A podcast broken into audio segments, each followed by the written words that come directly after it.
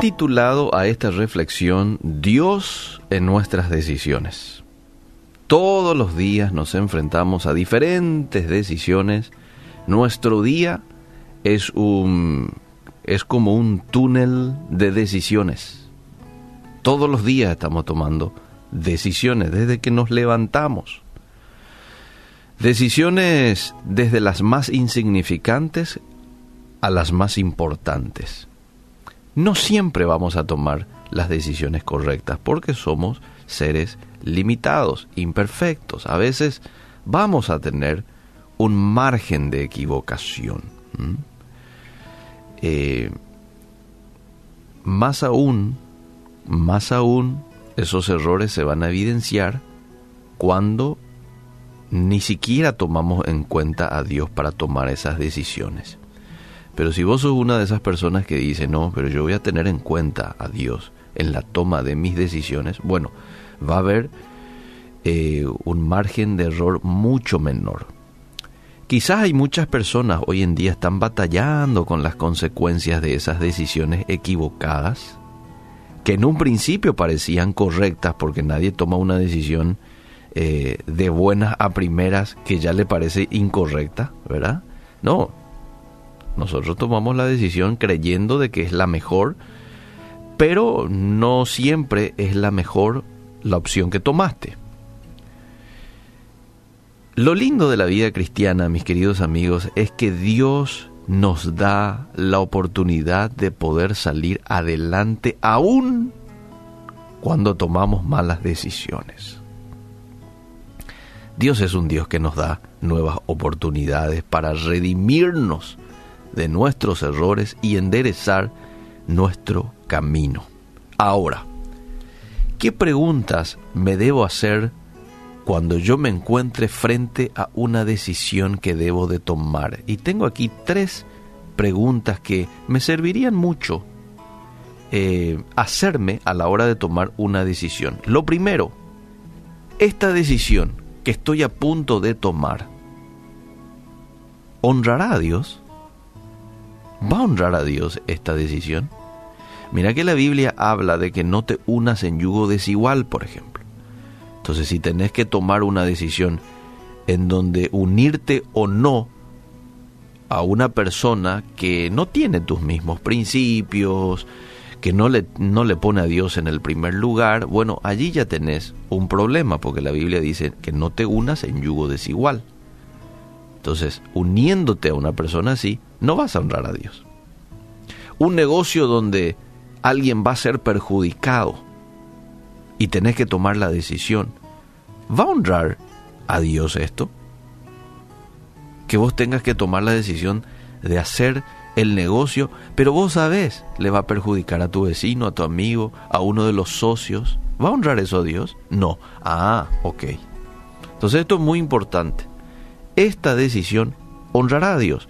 La segunda pregunta que tenés que hacerte es, ¿esta decisión que estoy por tomar me llevará a tener una mejor comunión con Dios?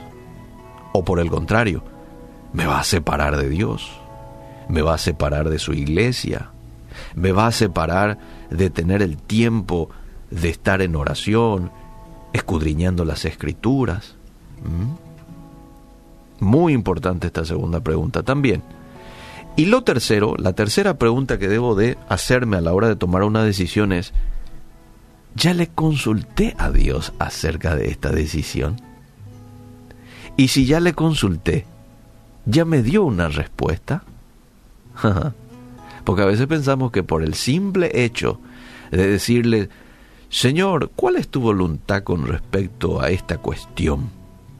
Pasaron dos o tres días, ponele un poquito más, incluso cinco días, no tuviste una respuesta de parte de Dios, no te es claro la situación, pero vos decís, yo ya oré, hace cinco días ya oré. Y como ya tenés eso como un marco de referencia, te vas y tomás nomás ya la decisión, ¿verdad? Porque en tu mente ya tenés, ya oré. Pero Dios no te dio respuesta aún. y ya tomás nomás una decisión. Pero es tu decisión. Ahí no está la voluntad de Dios, porque Él no te dio respuesta, no te tomaste el tiempo para recibir una respuesta, una contestación de parte de Dios, en oración o con la Biblia eh, o con alguien, porque Dios muchas veces nos da su respuesta por medio de alguien, ya sea un pastor, ya sea tu cónyuge, ya sea algún profesional en dicha materia. No sé la decisión, eh, en, en, qué área es la decisión que tenés que tomar, pero si por ejemplo es en el área médica, y qué mejor que hablar con un médico. Si es una decisión que tenés que tomar en el área de los vehículos, por ejemplo, y qué mejor que hablar con un mecánico que maneja el tema de los vehículos. Si es una decisión que tiene que ver con algo inmobiliario, y qué mejor que hablar con un profesional de esa área, que te indique, que te muestre. Yo en lo personal muchas veces eh, me parecía correcto, por ejemplo, la compra de un vehículo. Y demasiado me gustaba el vehículo porque se veía bien, ¿verdad? Brillaba todo, rico perfume, ¿eh? Arranca muy bien, se escucha bien el motor, pero no entiendo pues, mucho lo que tiene que ver con mecánica. Entonces en ocasiones le llevaba al mecánico y el mecánico me decía, no, se ve bien el vehículo, pero el motor, Eliseo, no te va a funcionar mucho tiempo, por ejemplo. O esto vas a gastar tanto y tanto y no te va a salir lo que vos estás planeando. Entonces te abre el panorama la persona entendida en una materia y bueno, ahí está la respuesta de Dios a este, tu oración de que Él te ayude con tal o cual decisión. Bueno, a veces preguntamos a Dios sobre una decisión que tenemos que tomar y no esperamos a que Dios nos responda.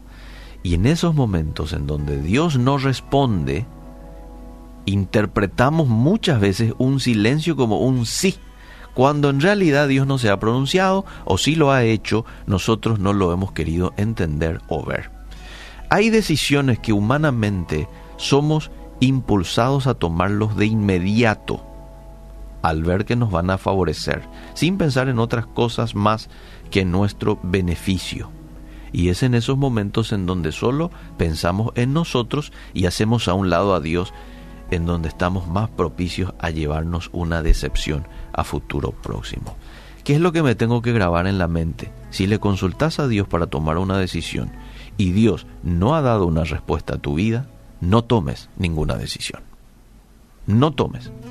Porque el silencio de Dios nunca será un sí. El silencio de Dios es una espera. Si el tiempo pasa y Dios no te responde, entonces es más fácil interpretar ese silencio como un no en lugar de un sí.